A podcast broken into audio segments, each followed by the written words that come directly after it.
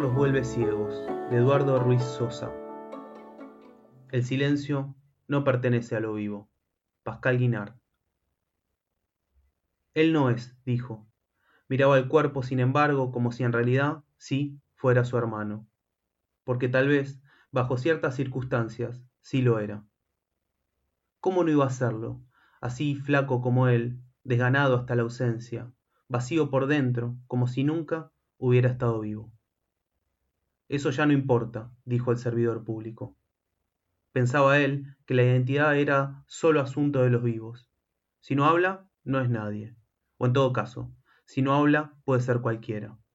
Es lo mismo, o algo muy parecido, lo suficientemente parecido. Ya los vivos hablarán por los ausentes, de eso se trataba. Yo hablo, luego existo, dijo el servidor público. ¿No se había repetido esta escena numerosas veces? ¿No había estado ahí, frente a otro cuerpo, diferente a este, cuando el hermano repitió su parecer? Él no es, fue lo que dijo. Una, dos, veinte veces. ¿Cuántas veces hay que decir algo para que las palabras pierdan su peso, su carnosa consistencia? ¿Cuántas?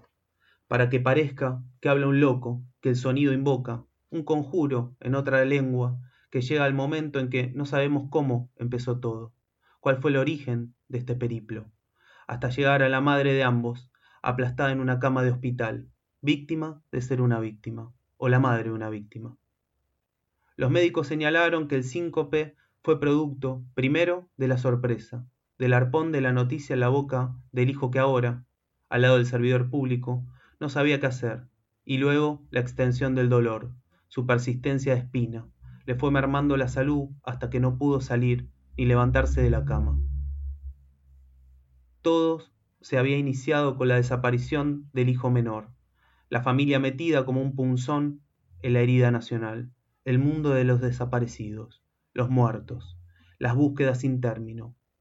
Él no es, seguía diciendo el hermano, y se echó a llorar, porque tendría que seguir en la espera. ¿Cuántas veces? Así pasó entonces, la primera vez, o eso es lo que se cree. Durante numerosas visitas, después de recibir la llamada o acudir al servicio médico forense, con la asiduidad de un deudo, porque eso era, un deudo, seguía repitiendo las mismas palabras. Él no es. Y se marchaba y evadía las preguntas de la madre todo lo posible, que era poco, porque ella no pensaba en otra cosa, no podía sentir otra cosa, y desde que lo escuchaba llegar ya le echaba encima la necesidad de tener noticias, y aspiraba el aire lleno de agujas de hospital, y se le aceleraban las cuerdas del corazón, y los ojos, sobre todo los ojos.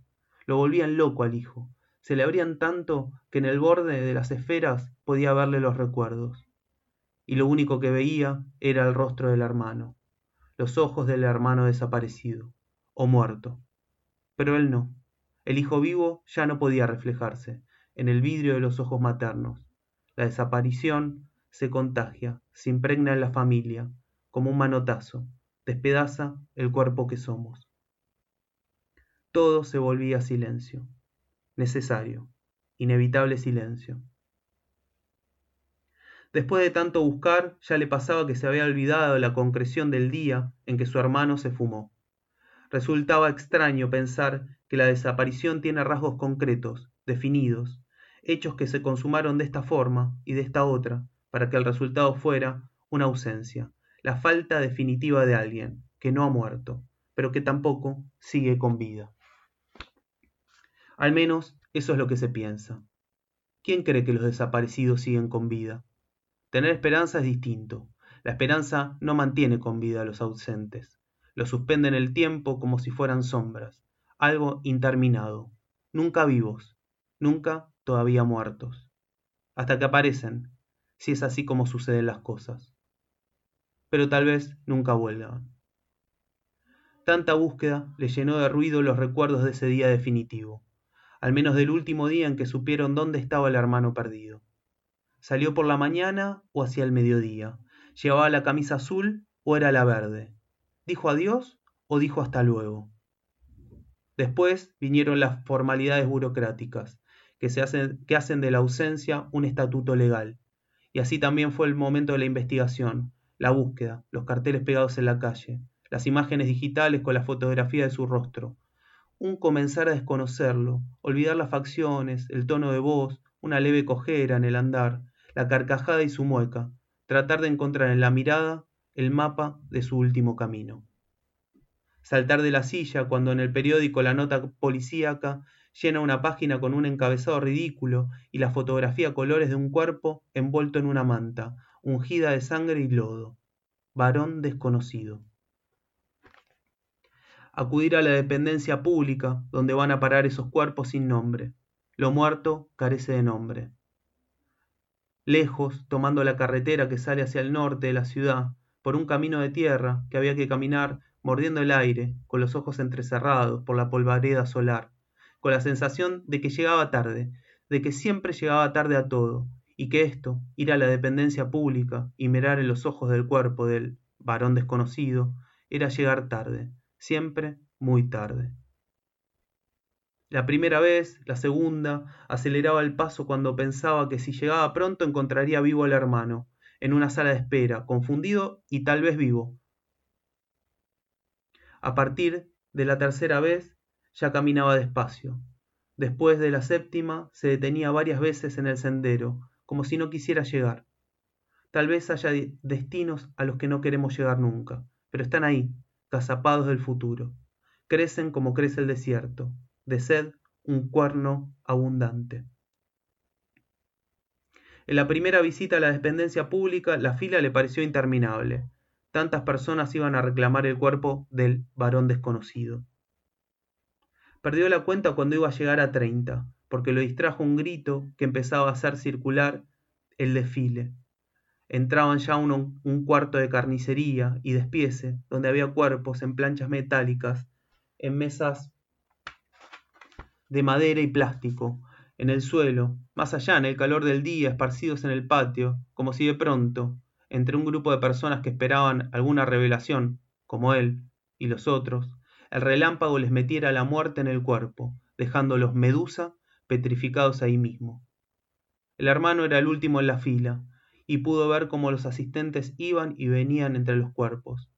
Tampoco terminó de contarlos. Vivos y muertos eran un ejército, un mercado bullicioso en el que unos abrían mortajas, palpando, oliendo, diciendo que no o que sí, y echando el llanto o la resignación si lograban dar con el suyo. A él, que era el último, lo acompañó el servidor público, mostrando y señalando a cada uno de los desconocidos que se ajustaban a los parámetros de su búsqueda. Este de aquí, esos dos de allá, el que está debajo de la mesa, y cuatro que llegaron anoche y que están en el patio. Eso dijo. Cuestiones de fecha, rangos de edad, tamaño del cuerpo.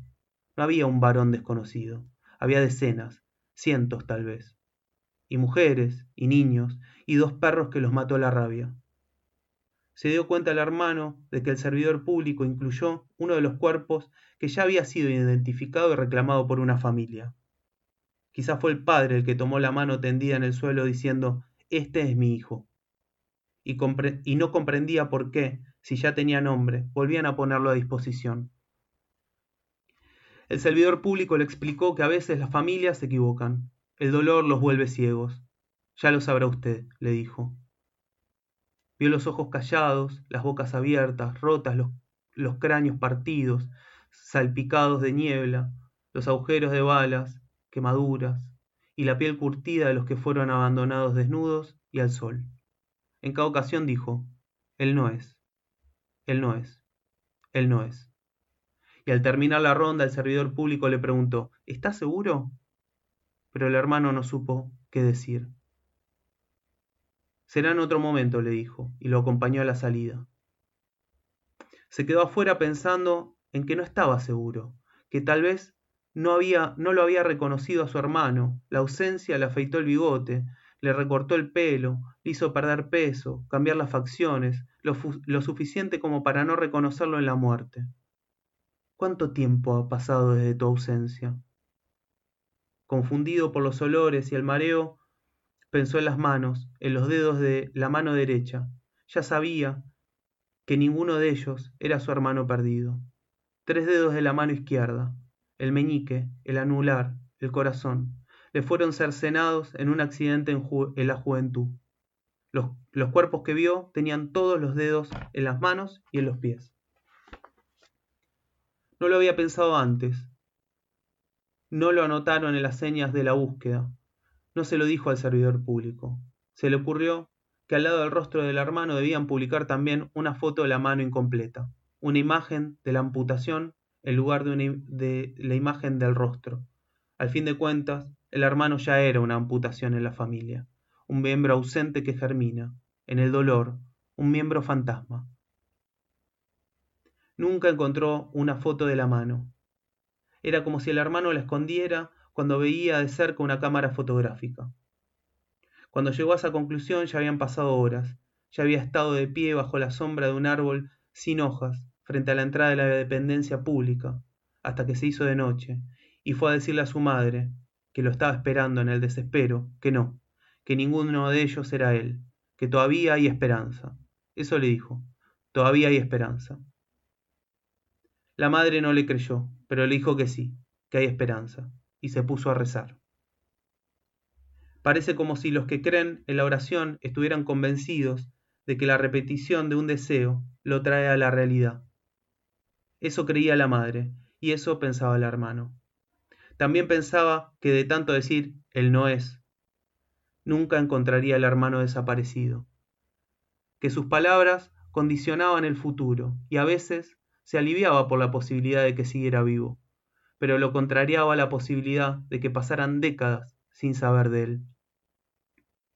La siguiente ocasión en la dependencia pública no fue diferente, salvo que ya evitaba los rostros y trataba de ver nada más las manos. Nunca se acostumbró al olor. No era muerte lo que apestaba era otra cosa, el abandono, un polvo muerto de alas, la indiferencia.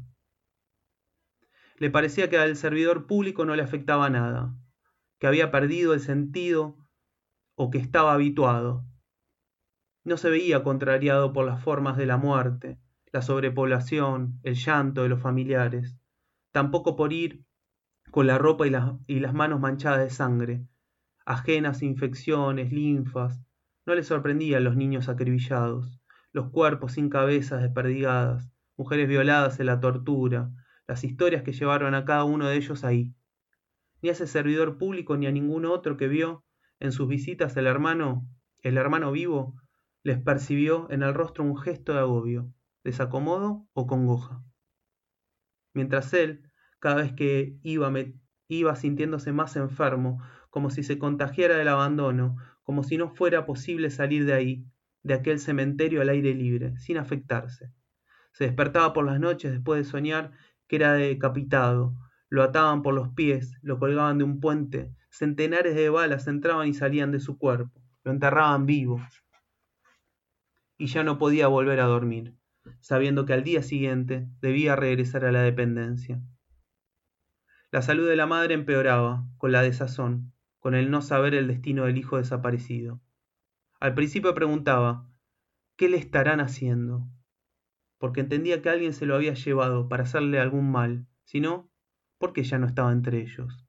Luego decía, ¿qué le habrán hecho? Como si ya todo fuera la sentencia de un pasado.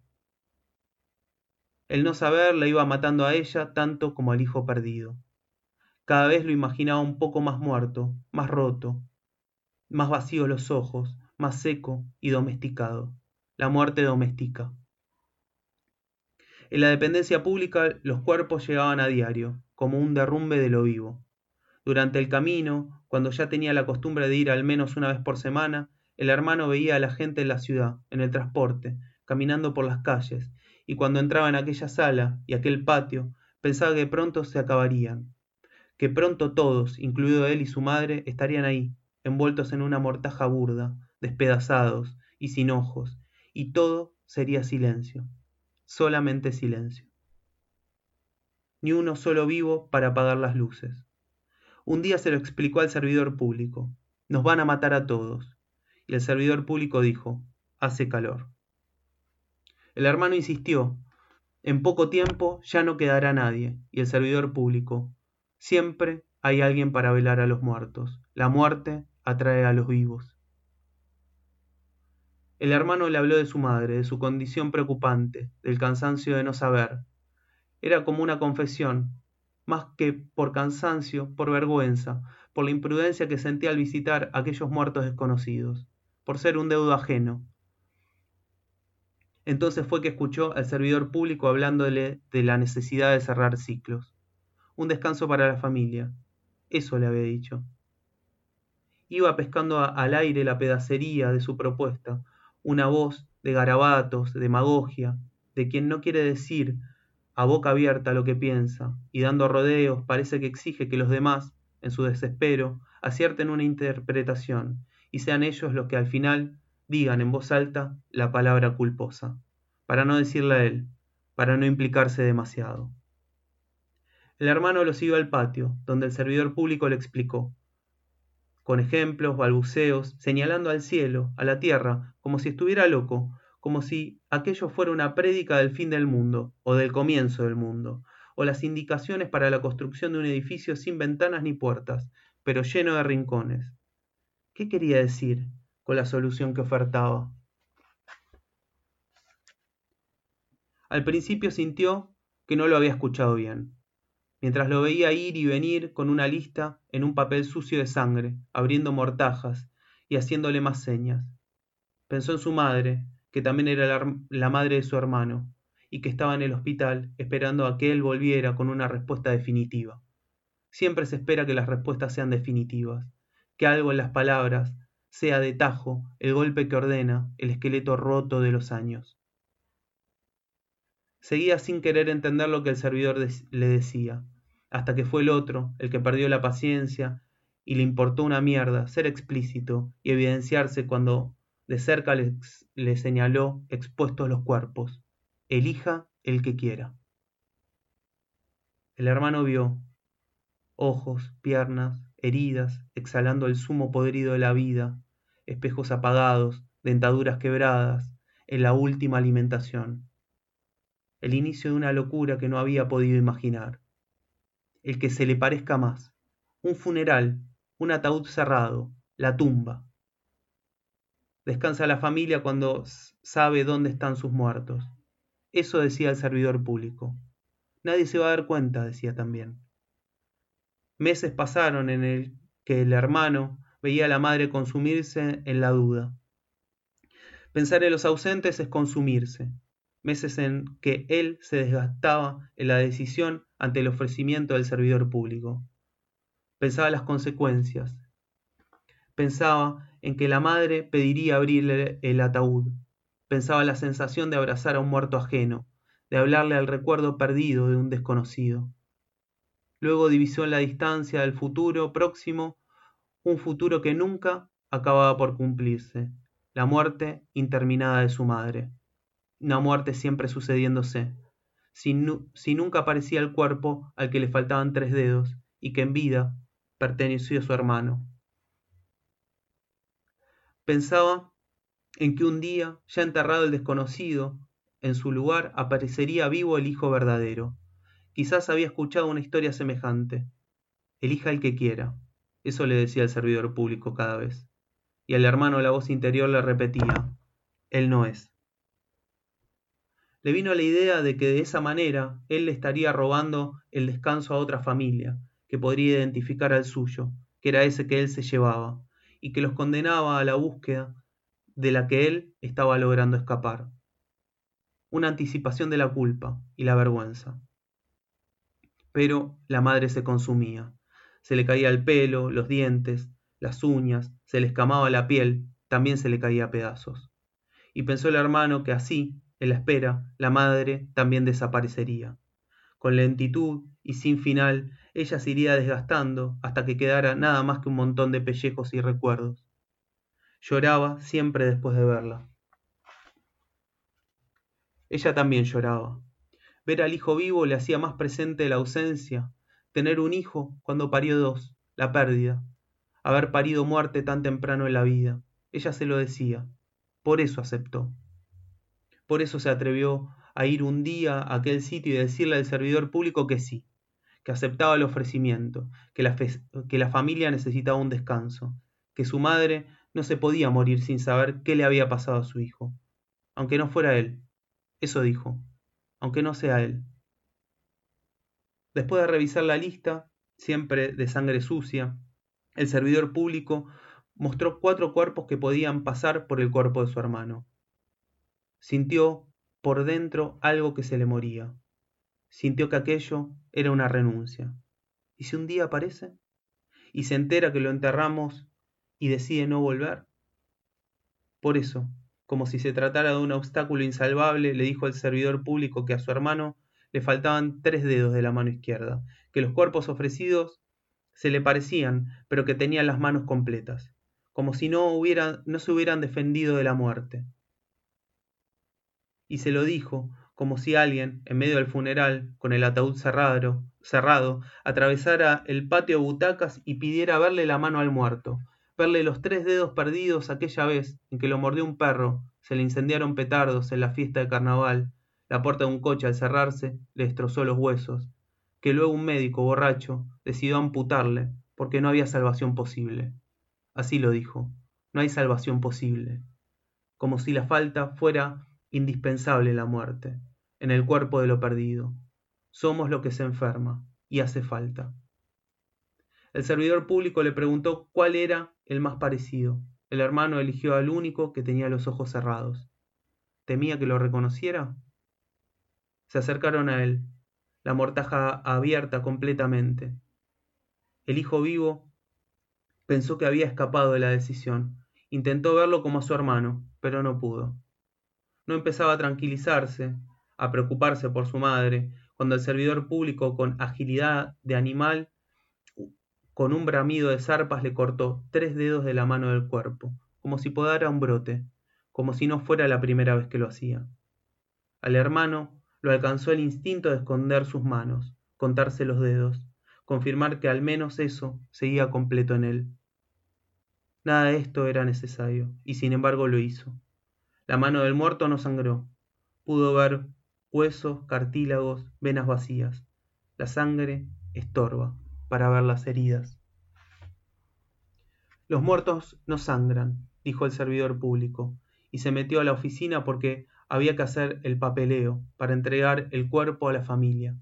Ahora que el cuerpo era su hermano.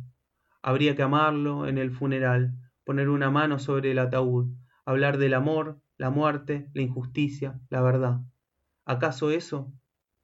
¿Esto tenía algo que ver con la verdad y la injusticia? Mientras él seguía pensando, él no es.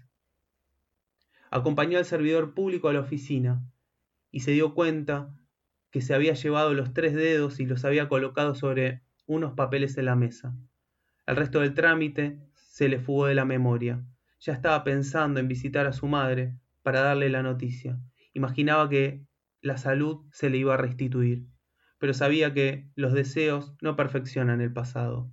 La madre lloró, pero su llanto fue pequeño, resignado, como si lo hubiera ensayado durante años, como si ya no le quedara sino el resto de algo que ya no era tristeza, sino confirmación, comprobación de la sospecha. Fue un funeral de escasas horas, apenas nada en el velorio y de ahí al cementerio, en la parcela donde años antes había sido enterrado el padre. El ataúd cerrado no invocó preocupaciones. El hermano estuvo al lado del féretro todo el tiempo más por miedo a que alguien quisiera abrirlo que por la fidelidad que todos percibieron. La madre no pidió ver al hijo. Ya descansa porque ya no sueño con él, decía. Entonces el hermano, meses después, de vuelta en el servicio médico forense, al lado otra vez del servidor público, volvió a pensar en su madre. El funeral, las repeticiones, son nuestra condena. Dos veces ella había abrazado al hijo a través de una caja. No era un cuerpo lo que vio esta vez. Difícilmente podía verse un cuerpo en aquello. Es él, dijo. Pero se arrepintió. El, el servidor público lo explicó sin detalles. Una fosa, la sierra, matorrales, veinte cuerpos, doscientos cuerpos, cien mil cuerpos, otros tanto en caminos. Pero aquí es evidente, usted puede verlo. Los dedos, el tejido muestra que la amputación es antigua, muy antigua. Hay gestos de tortura o de carroñeros. Es difícil saberlo. Aquí lo que pasa es que yo tengo que notificarle, el deber moral y todo eso. A fin de cuentas, es su hermano. Es él, dijo. Mientras el servidor público intentaba encontrar más piezas del cuerpo incompleto, entre bultos con demasiados brazos, piernas, cabezas, él pensaba en qué hacer con el cuerpo real de su hermano aparecido. Se dio cuenta de que aceptar esto sería volver a perderlo para siempre. Ya nadie le creería nada. Podría volver a aparecer el hermano o cualquier otro, de extraordinaria semejanza, tantísimas veces, infinitas veces. Y nunca sería creíble. Nunca nadie volvería a confiar en la certeza de la muerte, en su descanso simulado. ¿Sabría la madre que la decisión había sido suya? ¿Se lo diría? ¿Qué hacer ahora con el cuerpo sin tres dedos que enterraron junto al padre? Vino a posarse en la boca el sabor del óxido, un lengüetazo sobre la piel ennegrecida del muerto, un mareo de barcos en el borde del mundo, a punto de caer al abismo donde termina este universo. Por esto debería tener un fin, debería acabarse un día y para siempre. La primera vez no pudo contenerse, se le enfermó el cuerpo, se le llenó de llanto la boca cuando salieron al patio y el servidor público señalaba las cosas como cosas. Eran personas, o eso parecía, le parecían a él. Pero el otro los tocaba con el pie, les abría la mortaja, se tragaba entero el bostezo de lo podrido, eso que está en trance de transformación, lo aspiraba como si se tratara de un alimento, un sueño limpio donde no vive ninguna espina. Le sorprendía la capacidad de aislamiento. No eran pestes los que lo azotaban, no era sangre en todos lados, no eran muertos. Números en expedientes, ropas tiradas en el suelo, causas de muerte, objetos, nada más de un museo que para ellos era cambiante y aburrido, donde se silenciaban las formas de la muerte y la violencia. La mano del hermano ahí, entre todo aquello. Una mano con solamente dos dedos. ¿Y el resto del cuerpo? ¿Iría apareciendo así, a pedazos, hasta recuperar cada elemento y reconstruirlo y enterrarlo junto al padre y al desconocido impostor que lo obligó a fingir que fuera su hermano? Se imaginó un pasado falso, hablándole al muerto desconocido, explicándole cómo debía de comportarse para que nadie se diera cuenta del engaño, como si le enseñara a ser su hermano, a caminar rengueando como él, a reírse igual, a no permitir que nadie descubriera el truco, recordándole cosas que vivieron juntos o que debieron haber vivido juntos alguna vez en la vida de hermanos vivos que no tuvieron, pero que ahora, en su vida de muertos podrían reencontrar. ¿Qué hacer? ¿No hacer nada? Que lo entierren en la fosa común, le prendan fuego, abran el ataúd del impostor y acomoden ahí cada parte según aparezca. Alguien que, que despedaza la carne de su hermano, quién sabe por qué razones, alguien que lo entierra, él mismo, despedazando y enterrando a su hermano, sustituyéndolo con el cuerpo de alguien más, lanzándolo al vacío de la noche llena de fragmentos de cuerpos, la noche de este país, sus días y sus noches de navajas. ¿Qué hacer? No se apercibió del momento en que llegó el servidor público y carnívoro, le clavó un machete a la altura de la muñeca. Hay una familia que busca un cuerpo sin una mano. Todos tendrán descanso. No se preocupe. Ya no lo vio el hermano, llevarse la mano a la oficina.